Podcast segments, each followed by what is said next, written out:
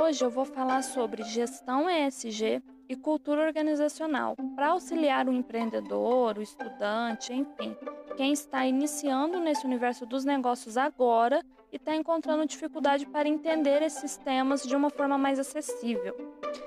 Primeiro de tudo que a gente precisa saber, o ESG ele surgiu pela primeira vez em 2004 na, na iniciativa Who Cares Wins da ONU. O objetivo era discutir como o ESG seria introduzido no mercado. E o que, que é essas três letrinhas? Bom, ESG é a sigla inglesa para Environmental, então meio ambiente, Social, pessoas e Governance, governança, que frisa esses três pilares para uma gestão de negócio sustentável, pautada na preocupação com o impacto ambiental, no respeito e relacionamento com pessoas e em boas práticas de gestão. Quando eu falo de ambiente social, me vem à mente o conceito de sustentabilidade empresarial, que é o conjunto de ações que visam promover o desenvolvimento econômico da empresa, respeitando o meio ambiente e as pessoas. Então, em sustentabilidade empresarial, nós temos três pilares, né? O econômico ou financeiro, pessoas e a natureza, que, quando cuidados, promovem um crescimento sustentável da empresa. Agora, enquanto a governança, eu posso dizer de uma forma bem resumida que representa a administração do seu negócio e tudo o que envolve sua gestão. Quando vamos pesquisar sobre governança, na maioria das vezes, vemos, vemos esse termo ligado à administração pública e às grandes empresas de capital aberto, fazendo da governança um assunto aparentemente distante de pequenos projetos, o que dificulta o seu entendimento. Então, resumindo, governança é gestão.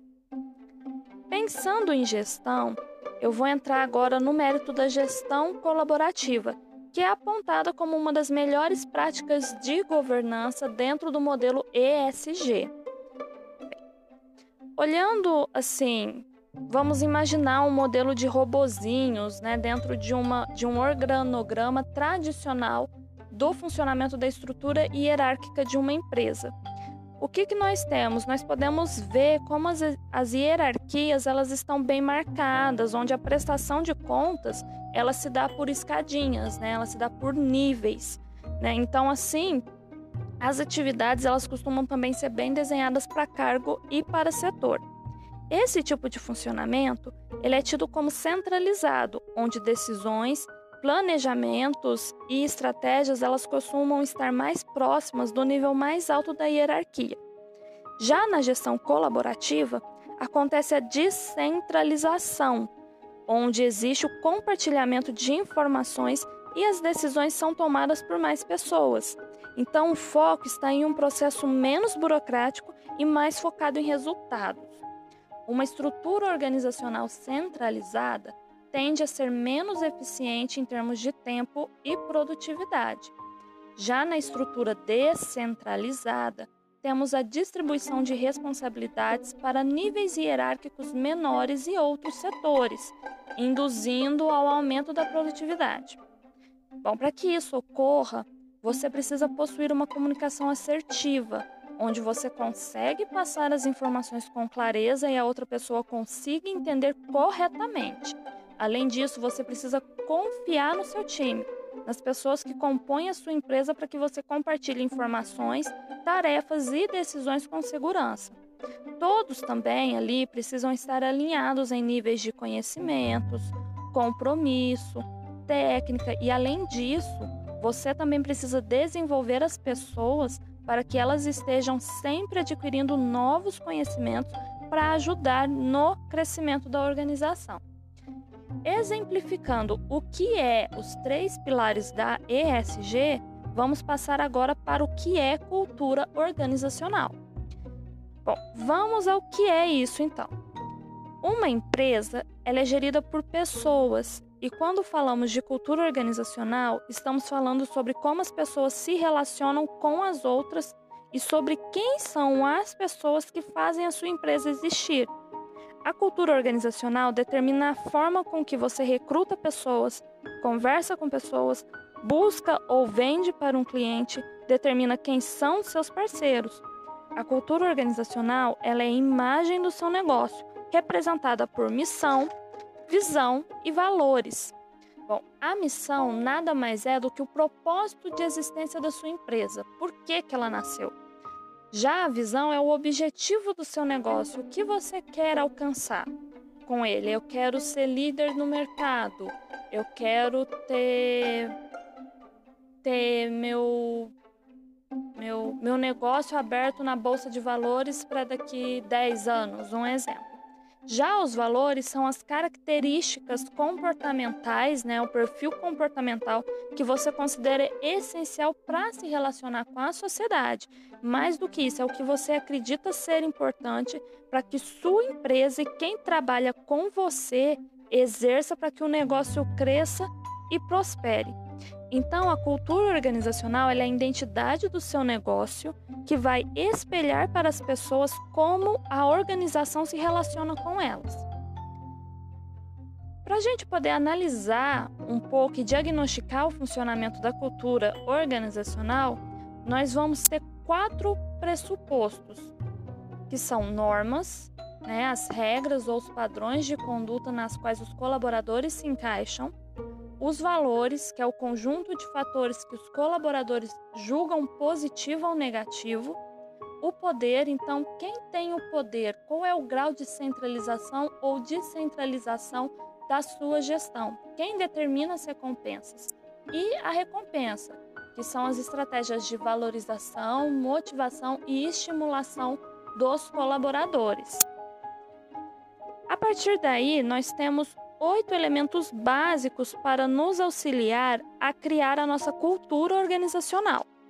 Né? Então, nós temos primeiro a comunicação, como eu já falei, é a troca de informações, como ela vai acontecer.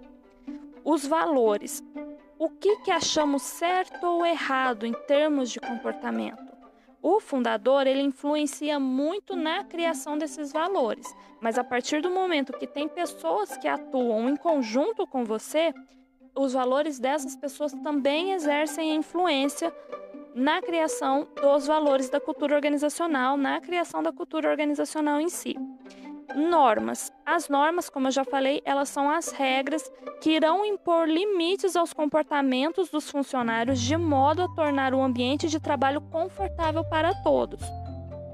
Crenças e pressupostos é a nossa identidade, é tudo que nos define como pessoas e o que achamos importante na construção do nosso caráter. Os heróis. Quem são os nossos modelos, né? Quais são as pessoas que nos inspiram? Ritos, rituais e cerimônias.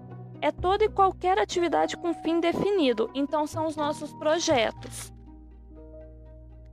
Histórias e mitos. Quais são as narrativas que nos inspiram? Quais são os conhecimentos que nós temos e que nós podemos adaptar para, para atender a necessidade do nosso negócio? E os tabus, né, que são padrões de comportamento da sociedade que, se reproduzidos, geram todos os tipos de preconceito. Então, como trabalhar para extinguir tabus?